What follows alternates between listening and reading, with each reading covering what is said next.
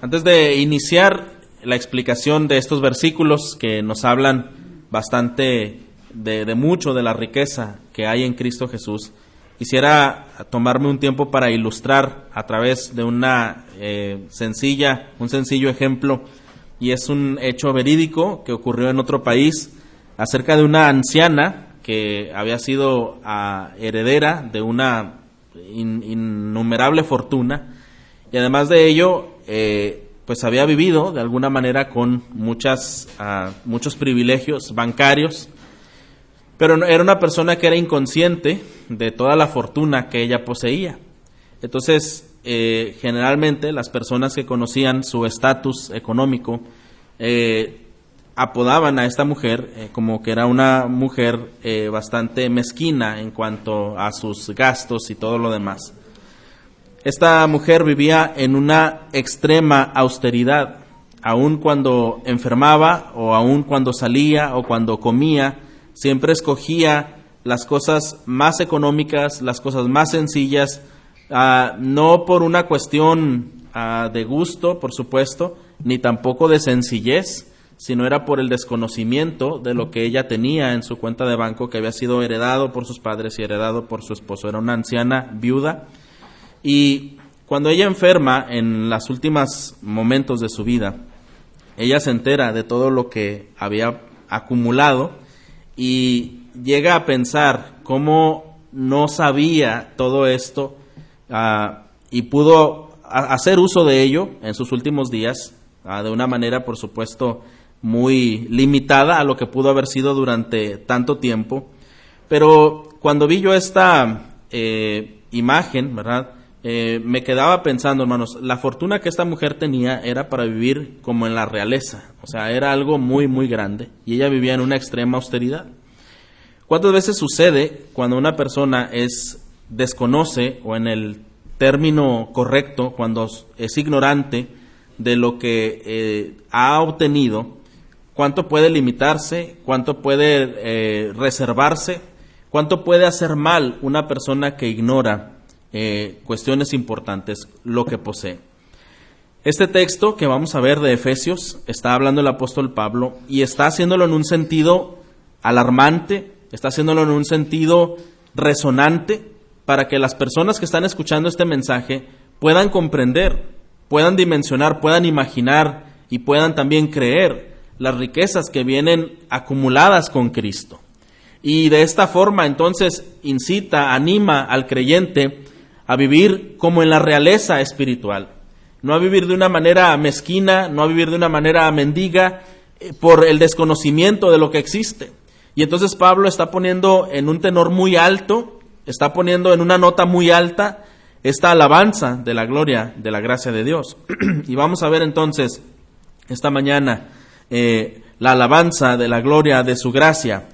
Vamos a darnos cuenta que esta frase que acabo de mencionar se repite tres veces en lo que leímos de estos versículos y esto indica entonces cuando una frase, cuando una palabra, cuando una idea se repite en las escrituras, está poniendo un sentido de énfasis, está poniendo un sentido de importancia y quiere decir que algo está llamando mucho la atención en donde nosotros debemos enfocar el sentido allí. Y entonces vamos a ver eh, cuántas veces en donde esto se repite. Vamos a verlo ahí ah, en el versículo 6. Él está diciendo una bendición al Señor y dice después para alabanza de la gloria de su gracia, ¿verdad? Eh, nos dice en este, en este momento, bueno, para alabanza de la gloria de su gracia. Y también en el versículo 12, a fin de que seamos para alabanza de su gloria. Y al finalmente en el versículo 14, las arras de nuestra herencia hasta la redención de la posición adquirida para alabanza de su gloria. Entonces, está llevando un sentido, ¿verdad? Este pasaje es uno de los pasajes más gloriosos y más ricos en su exposición de las bendiciones derivadas de la unión con Cristo. Es ah, la gracia que el Padre ha concedido, las inescrutables riquezas de nuestro Dios, lo que muchas veces no podemos entender, lo que muchas veces no podemos explicar con palabras sencillas, está resumido en lo que Pablo menciona en estos versículos. Y él comienza entonces con esta nota de alabanza. Él está haciendo esta expresión, bendito sea el Dios y Padre de nuestro Señor Jesucristo. Y menciona que nos bendijo con toda bendición espiritual en los lugares celestiales en Cristo. Y para ello quizá un creyente puede escuchar eso. Bueno, Dios eh, merece nuestra bendición, Dios merece nuestra alabanza. Y lamentablemente, hermanos, cuando decimos estas palabras, eh, que Dios merece nuestra alabanza, que Dios merece nuestra devoción, lo hacemos con argumentos muy simples y argumentos muy por abajo de un sentido verdadero de lo que puede ser el por qué el Señor merece nuestra alabanza.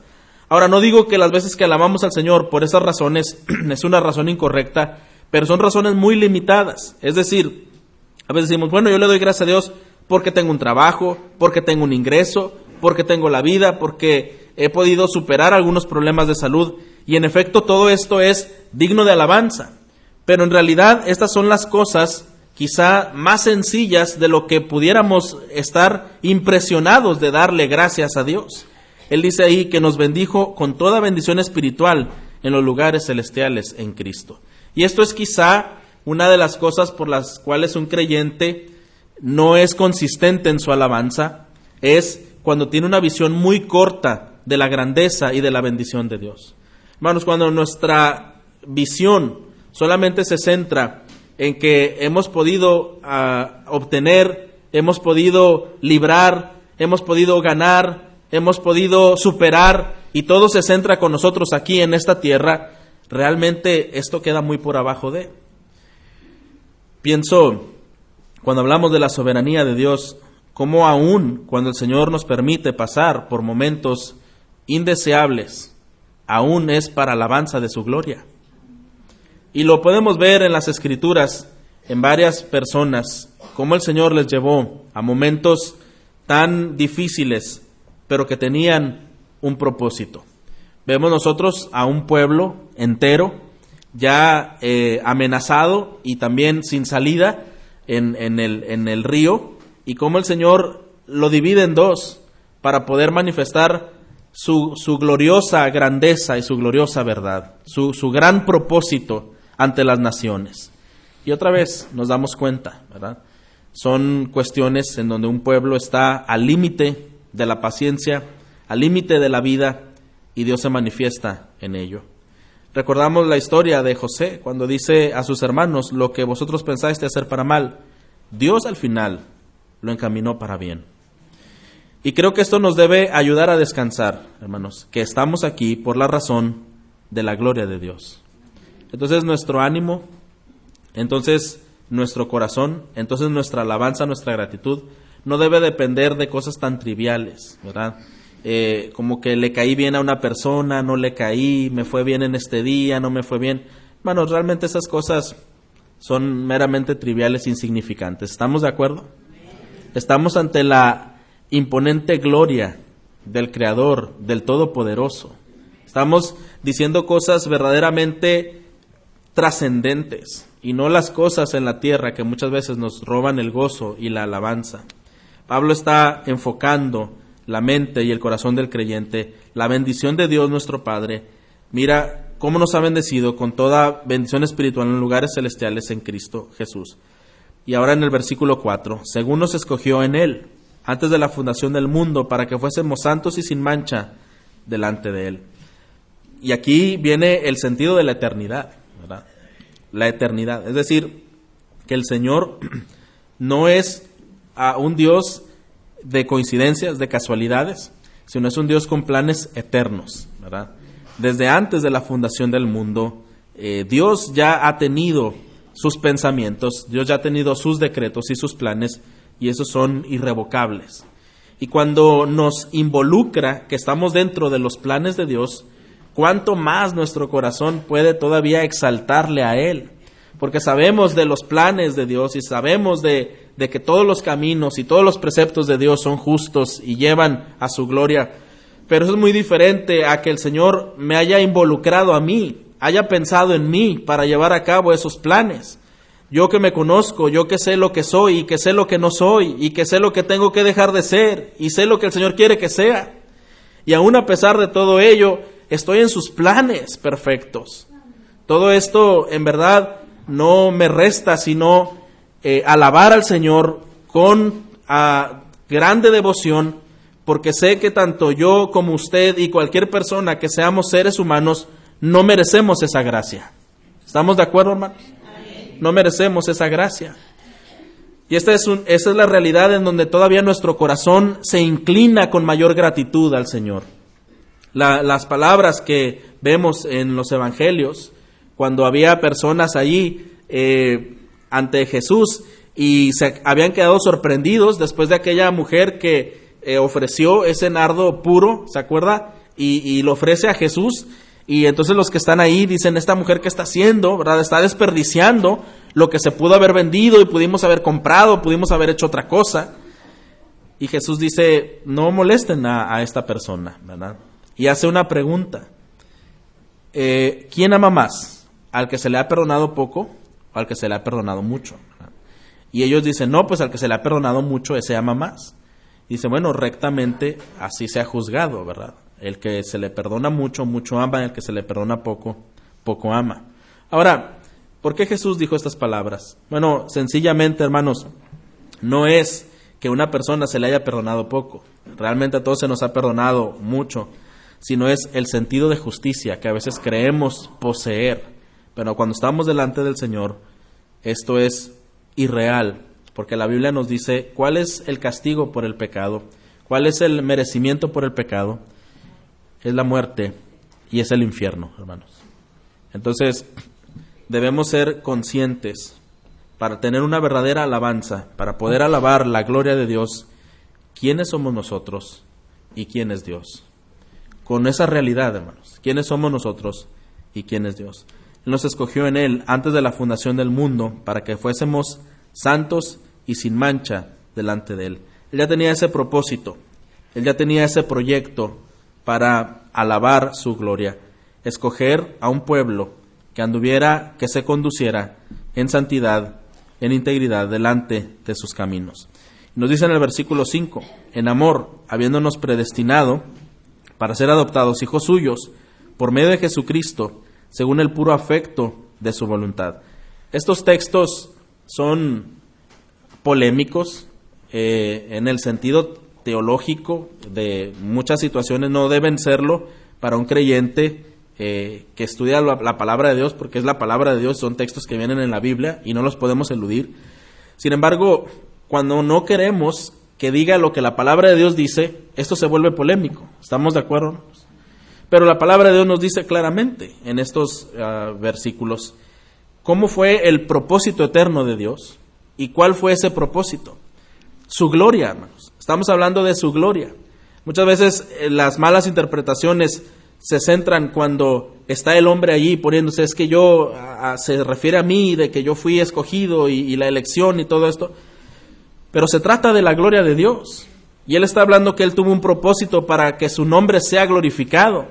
Y para que él sea glorificado, él pensó en personas y estas personas que vivieran de cierta forma en amor, en una predestinación, dice, para ser adoptados hijos suyos por medio de Jesucristo. Y es interesante que diga para ser adoptados hijos suyos. Estaba estudiando eh, lo que era la adopción en ese entonces. No es como ahora que una persona cuando piensa en adopción piensa generalmente en un bebé o en un niño pequeño, pero en aquel entonces la adopción era a personas adultas. Muchas adopciones eh, eran hechas ya a personas mayores o, jóvenes ya maduros. Y esto se hacía generalmente cuando una persona que no tenía familia y tenía tantas riquezas, tenía tantas ah, posesiones, pensaba siempre en dejar un heredero. Y entonces eh, buscaba o elegía alguna persona, pero el criterio ah, que se llevaba en cuenta en la adopción era obviamente una persona que no era sanguínea, ah, no era familiar y que muchas veces tampoco era una persona con tantos méritos, pero era el deseo de querer beneficiar a esa persona, sencilla quizá y probablemente sin nada ah, de qué admirarse, pero era la voluntad de la persona. ¿Cuánto más nos debe poner en mente la gracia de Dios y su amor al adoptarnos como sus hijos, hermanos? Porque entonces pensaríamos, ¿qué vio el Señor en nosotros? para querer adoptarnos. Ah, hay una encuesta eh, secular que dice que lo que las personas toman en cuenta para adoptar a algunos niños pequeños entre un año y cinco años, y decía que los niños que son agraciados físicamente son los primeros que salen, son los primeros que adoptan, ¿verdad? Y bueno, ¿por qué es así? Pues así es la, eh, la vista humana, hermanos, ¿verdad? Así es la vista humana. Y mencionaba ahí ciertas características, ¿verdad? Color, test, este, ojos, eh, proporciones, ¿verdad? Piel, todo esto. Dice, bueno, dice mucho de lo que es la sociedad, ¿verdad? Pero creo que esos parámetros no los tomó en cuenta el Señor hacia nosotros, ¿verdad? no, no, no suena que haya sido esos parámetros. Algunos toman en cuenta otras cosas, ¿verdad?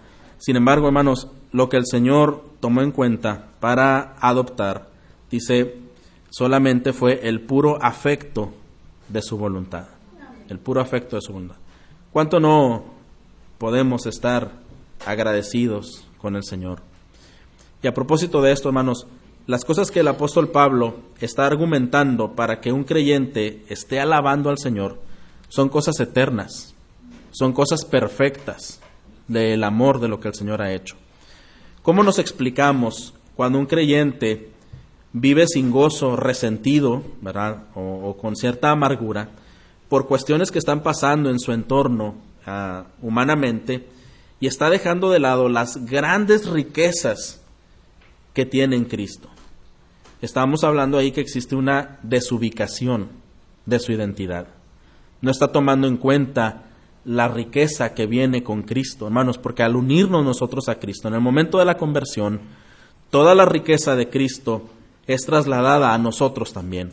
No solo su justicia, no solo su perdón, no solo su amor, pero aunado a ello, todas las riquezas que tiene Cristo son dadas a nosotros al momento de la adopción, al momento de la regeneración, de nuestra transformación. ¿Cuánto nosotros debemos valorar nuestra identidad? ¿Quiénes somos en Cristo? ¿Quiénes somos en Cristo? Hemos escuchado cómo personas intentan alentar a otras a través de una palabra que no utilizamos, que llaman autoestima o el que tú te consideres, eh, te valores a ti mismo. Pero cuando la Biblia nos enseña qué somos, no hay nada de que nos podamos sentir bien, porque la Biblia dice que somos pecadores y la Biblia dice que no tenemos mérito alguno y entonces autoestima como tal no existe. Pero cuando pensamos como creyentes, todo lo que somos en Cristo, nuestra identidad con Él, es suficiente para que nuestro ánimo esté levantado, hermanos. Es suficiente para que nuestro corazón esté eh, vigoroso y también nuestra mente esté encaminada hacia ese bien y hacia la gloria de Dios independientemente de que haya situaciones que tengamos que enfrentar en el día a día, Dios sigue siendo Dios. Y Él sigue siendo todopoderoso. Y Él no va a cambiar, hermanos. Entonces, por muy oscuro que sea el día, Dios sigue siendo luz, Y esto es algo que nuestro corazón debe enfocarse en la realidad de Dios para que pueda despuntar esa verdadera alabanza, la alabanza de su gloria. Quiero hacer algunas preguntas. ¿Qué necesitamos para alabar a Dios? ¿Qué necesitamos para tener una alabanza resonante, sincera ante Dios? Si vamos a las opiniones tradicionales, pues que me vaya bien, ¿verdad? Pues que Dios me resuelva este problema y yo entonces lo voy a alabar. ¿Será eso lo que necesitamos? ser conscientes de quién es Dios, ¿verdad? Ser conscientes de quién es Dios y que todo cuanto sucede apunta en darle la gloria a Él y no a nosotros. Según nos escogió en Él antes de la fundación del mundo, para que fuésemos santos y sin mancha delante de Él en amor, habiéndonos predestinado para ser adoptados hijos suyos por medio de Jesucristo, según el puro afecto de su voluntad, para alabanza de la gloria de su gracia, con la cual nos hizo aceptos en el amado. Eh, hemos meditado anteriormente, no vamos ahí en 1 Corintios 1, donde nos dice ah, que el Señor no vino a escoger a los más sabios, ni a los más fuertes, ni a los nobles, sino que dice que a lo vil, a lo menospreciado, ¿verdad? Vino el Señor para deshacer lo que es, a fin de que nadie se jacte en su presencia. ¿Por qué la salvación es por gracia? Nuevamente, para que nadie se jacte de sus propias obras. Y este es el tema de la gracia, hermanos. ¿Qué queremos exaltar? Cuando queremos pensar en nuestros méritos, pues nos vamos a alabar a nosotros mismos. Pero cuando vamos a la realidad de la palabra, nos damos cuenta que no es así, ¿verdad? Y entonces esto nos lleva únicamente a alabar al Señor, ¿verdad? Por gracia sois salvos por medio de la fe. Esto no es de vosotros, es don de Dios, para que nadie se gloríe. El que se gloríe, gloríese en el Señor. No nos deja ningún margen, no nos deja ninguna oportunidad de tener una autoalabanza o una gloria personal.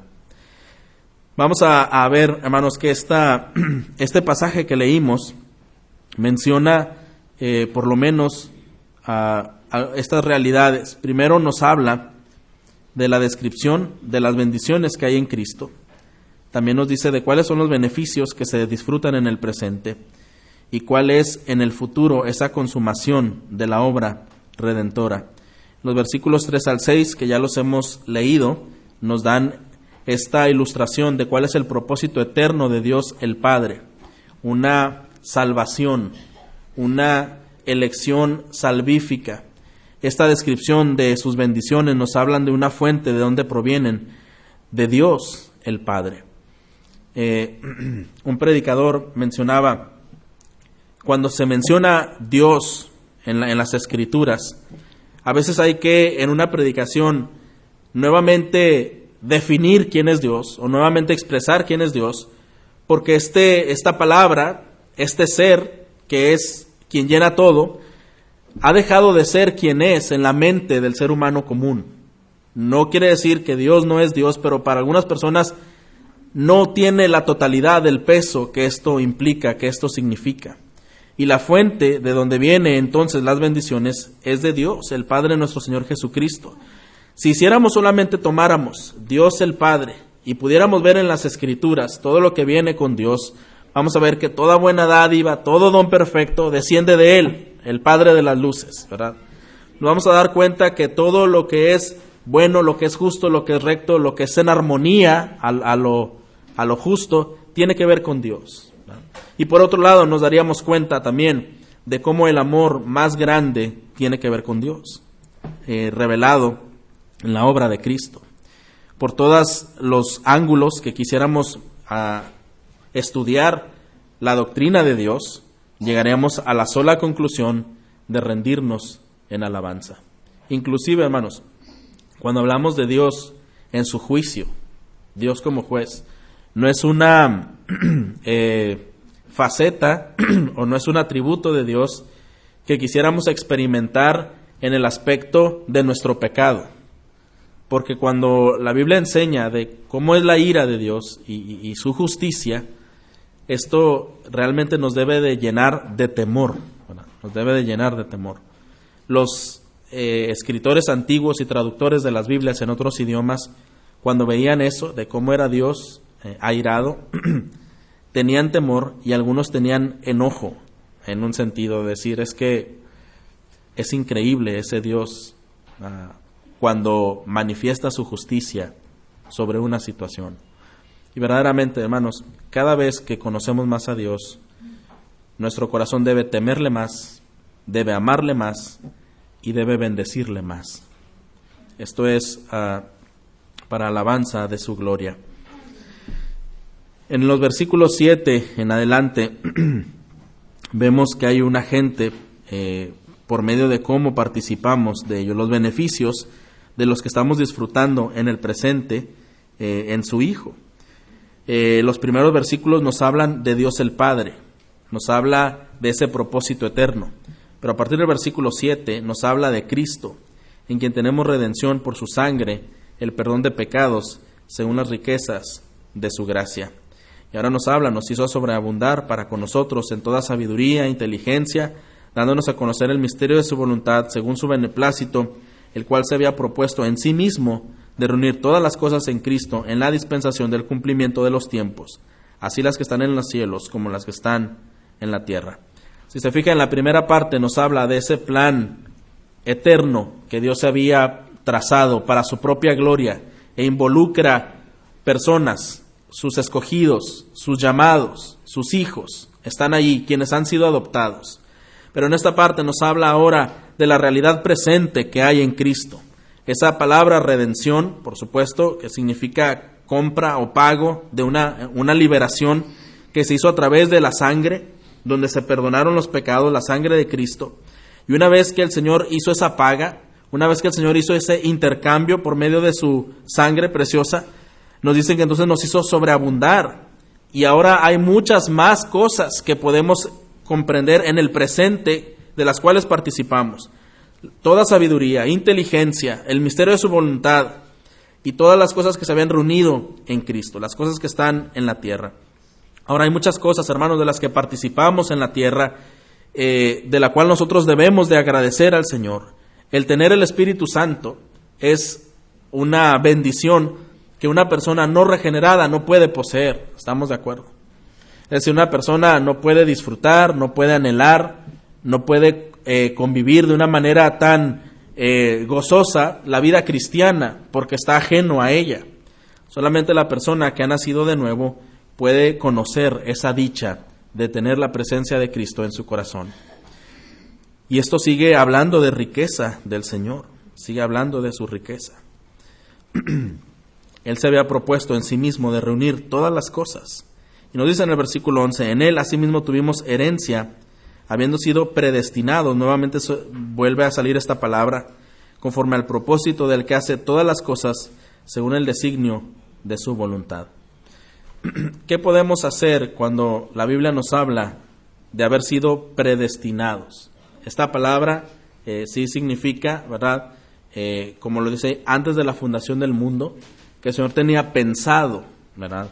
Llevar a cabo su obra redentora, su obra de gloria mediante Cristo hacia personas que serían eh, su pueblo, su familia, su luz en la, en la humanidad, en la oscuridad. Ahora, hay muchas cosas que nosotros no podemos saber y desconocemos, por supuesto, hermanos. Y hay cosas que el Señor no nos va a revelar mientras estemos aquí en esta tierra.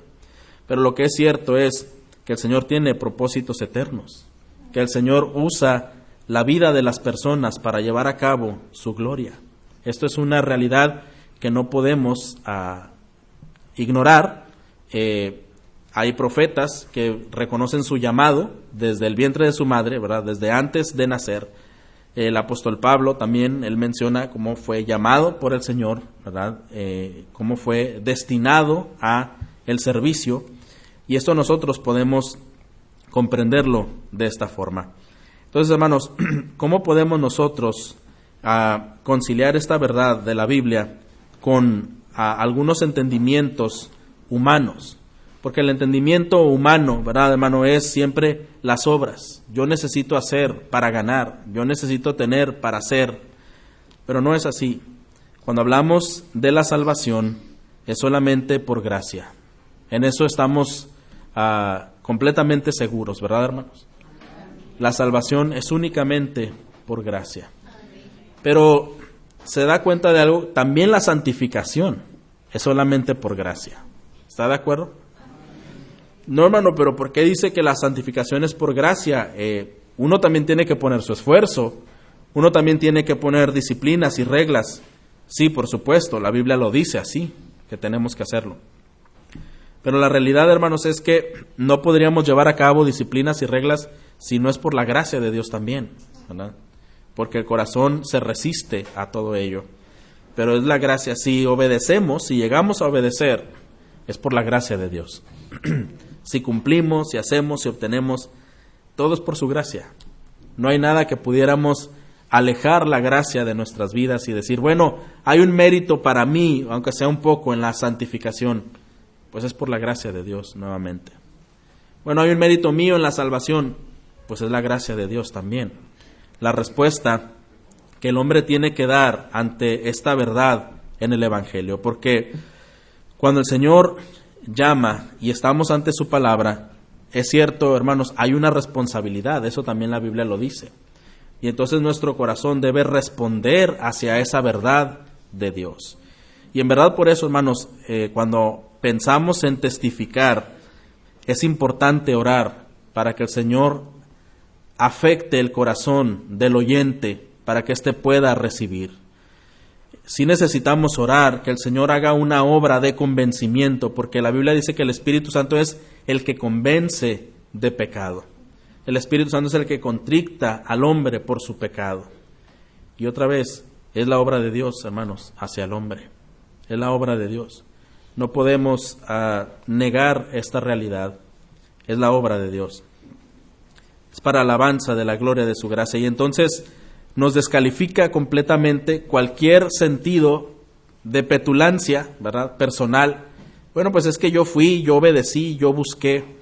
La Biblia nos dice que si le amamos a Él es porque Él nos amó primero, ¿verdad? Él ha tomado la iniciativa en nosotros. En el versículo 12, nuevamente nos dice, a fin de que seamos para alabanza de su gloria, nosotros los que primeramente esperábamos en Cristo. En Él también vosotros, habiendo oído la palabra de verdad, el Evangelio de vuestra salvación, y habiendo creído en Él, fuisteis sellados con el Espíritu Santo de la promesa. ¿Cómo podemos alabar al Señor cuando conocemos quién es Dios? ¿Cómo podemos vivir para alabanza de su gloria cuando estamos unidos en Cristo? Es lo que mencionamos en los versículos anteriores. ¿Cómo podemos alabar al Señor? Desde luego, hermanos, a través de responder a la palabra de Dios. La palabra de Dios, como acabo de mencionar, exige una respuesta. Y cómo una persona puede creer en el Evangelio, cómo una persona puede aceptar el Evangelio y se puede rendir al Evangelio, pues primeramente necesita escuchar, habiendo oído la palabra de verdad. La Biblia nos dice que la fe viene por el oír, ¿verdad? Por el oír la palabra de Dios. Entonces, hermano, si hay algo que va a afectar el pensamiento del hombre y la voluntad del hombre, es precisamente algo que tiene que ver con Dios, y esto es su palabra. Su palabra persuade, su palabra convence, su palabra es poderosa y hace la obra en el corazón. Qué importante es entonces esta predicación, qué importante es entonces la exposición de la palabra a nuestras vidas, porque hace la obra que el Señor desea que sea hecha. ¿Cuál es entonces la fuente donde proviene toda la bendición? Este Dios personal el verdadero Dios, la fuente de todo bien, quien ha decidido derramar sus bendiciones, abrir las ventanas de los cielos y colmar de bien a sus hijos. ¿Cuál es el carácter de estas bendiciones? Toda bendición espiritual, como dijimos, no se refiere a bienes materiales, no se refiere a las cosas que el mundo pone como prioridad, como la salud, el amor o el dinero, a pesar de que siguen siendo dádivas dadas por Dios. Las bendiciones espirituales son superiores a los que los humanos anhelamos o nos conformamos.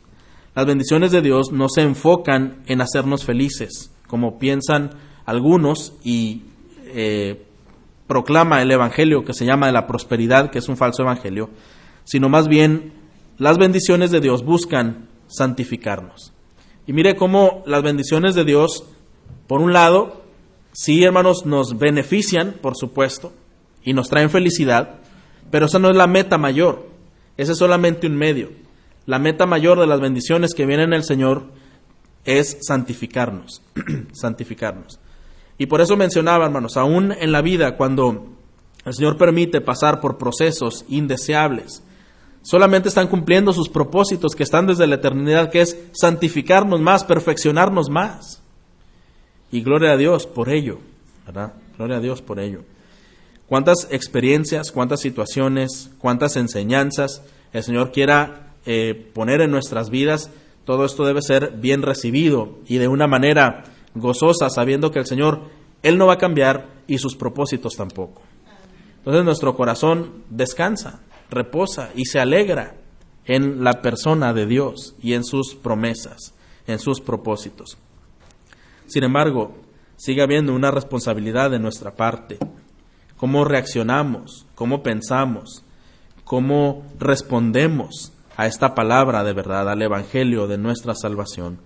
El creer en el Evangelio da la oportunidad de este, fuisteis sellados con el Espíritu Santo de la promesa, es en el versículo 14, que es las arras de nuestra herencia hasta la redención de la posesión adquirida, otra vez para alabanza de su gloria. En los primeros versículos nos hablan de la obra de Dios en sus planes eternos. La segunda parte nos habla de las realidades presentes que tenemos en Cristo, que hemos alcanzado por esa redención, esa unión con Él, todo lo que nos ha sido dado y cómo vivimos en esa comunión con el Padre por medio de Cristo. Pero en la última parte, donde nos menciona acerca del Espíritu Santo y de su promesa, nos habla de la alabanza final, la alabanza que será hecha en el cielo. En esa alabanza eh, será una alabanza perfecta, hermanos. Cuando estamos aquí, todavía en la tierra, los tiempos de culto, los tiempos de adoración, los tiempos de canto, para ser más específico, son momentos que disfrutamos mucho, ¿no es así? Porque estamos pensando en, la gloriosa verdad que está ahí con esa melodía y nos gusta mucho. No es un canto perfecto, pero es un canto que nos eleva hacia esa presencia y esa verdad del Señor. Bueno, imaginemos en la presencia de Dios donde habrá un canto perfecto. Ahora, y no hablo que los cantos que entonamos en la tierra sean imperfectos porque haya alguna cuestión desafinada o nuestras voces no sean las mejores, sino obviamente porque hay presencia de pecado todavía. Pero cuando estemos delante del Señor, será una melodía perfecta porque no habrá pecado. Y esto será la, la, más grande gloria que entonces el creyente podrá experimentar, que no ha experimentado hasta el día de hoy. Hermanos, entonces, hemos sido, uh, hemos nacido, estamos en esta tierra por un solo propósito, para alabanza de su gloria, alabanza de su gloria. Todo tiene que ver con Él, nada tiene que ver conmigo, nada tiene que ver con usted. Cada estrofa que leímos con el mismo estribillo para alabanza de su gloria nos recuerda, para esto hemos sido redimidos, entender la magnitud de lo que viene incluido en esta redención nos dará como resultado una vida y una actitud de gozo, de gratitud y de plenitud. No entender la profundidad de esta riqueza va a resultar en una adoración superficial y en una vida superficial. El creyente conformándose solamente con ah, beneficios terrenales y el creyente conformándose solamente con ah, una adoración religiosa y nada más. Cuando nosotros entendemos la profundidad desde la eternidad que el Señor había pensado en nosotros, no nos queda otra razón, otra cosa, sino en verdad, hermanos, estar maravillados, saber que somos parte de ese plan eterno que el Señor tenía en mente, parte de ese plan eterno que el Señor tenía en mente. Por tanto, hermanos, si el Señor ah, desde antes de la fundación del mundo ha tenido a bien que este Evangelio beneficie, salve y redima al pecador, ¿qué tenemos que hacer entonces? Bueno, en primer lugar, vivir agradecidos, vivir con esa plenitud de gozo, poder meditar toda la implicación que esto conlleva, pero también entonces pensamos en las personas que aún no conocen al Señor Jesucristo, porque en ningún momento las escrituras nos dicen que ah, nosotros somos conscientes y sabemos a quiénes el Señor presentará delante del Padre aquel día a nosotros se nos ha dado una encomienda y es predicar el Evangelio, ¿verdad? Y es poder externar esta, esta realidad, es poder animar a otros, es poder eh, trabajar para que otros se puedan reconciliar con Dios por medio de la obra de Jesucristo, como lo hemos hecho nosotros. Y entonces debemos vivir para la alabanza de la gloria de su gracia, también al rescate de muchas personas perdidas. Quiero hacer algunas preguntas sencillas. ¿De qué manera una persona puede vivir, un creyente puede vivir alabando la gloria de su gracia? ¿Cómo podemos vivir para su gloria? Bueno, en primer lugar, hemos hablado de cosas eternas, creyendo, creyendo en la totalidad y en los propósitos que el Señor tiene, en sus propósitos eternos, en los propósitos de salvación y de redención habiendo aceptado, habiendo creído y, viviendo bajo esa gracia. Pero podemos pensar en cosas incluso sencillas, hermanos, Cuando queremos agradar al Señor, conlleva todos los aspectos de la vida, muchas veces desde qué vamos a ver. Lo que yo elijo ver agrada a Dios o no agrada a Dios. Lo que yo elijo vestir, lo que yo elijo decir, lo que yo elijo creer y lo que yo elijo hacer. ¿Esto agrada a Dios o esto no agrada a Dios? Hay muchas cosas, hermanos, que pueden quedarse en la niebla, pueden quedarse en una línea muy delgada, en donde no sabemos si esto agradó a Dios o esto no agradó a Dios, pero las cosas se conocen por su carácter. Y las intenciones del corazón delante de Dios no son ocultas, hermanos. Hemos dicho antes que aún las cosas, eh, los actos más eh, sublimes, humanamente hablando, más cordiales, cuando son hechos con una mala intención delante de Dios, es un pecado. Aun que esto suene muy bueno y muy agradable, el Señor conoce lo que hacemos.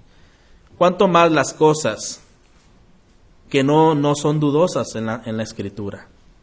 Eh, el Señor pone de lado.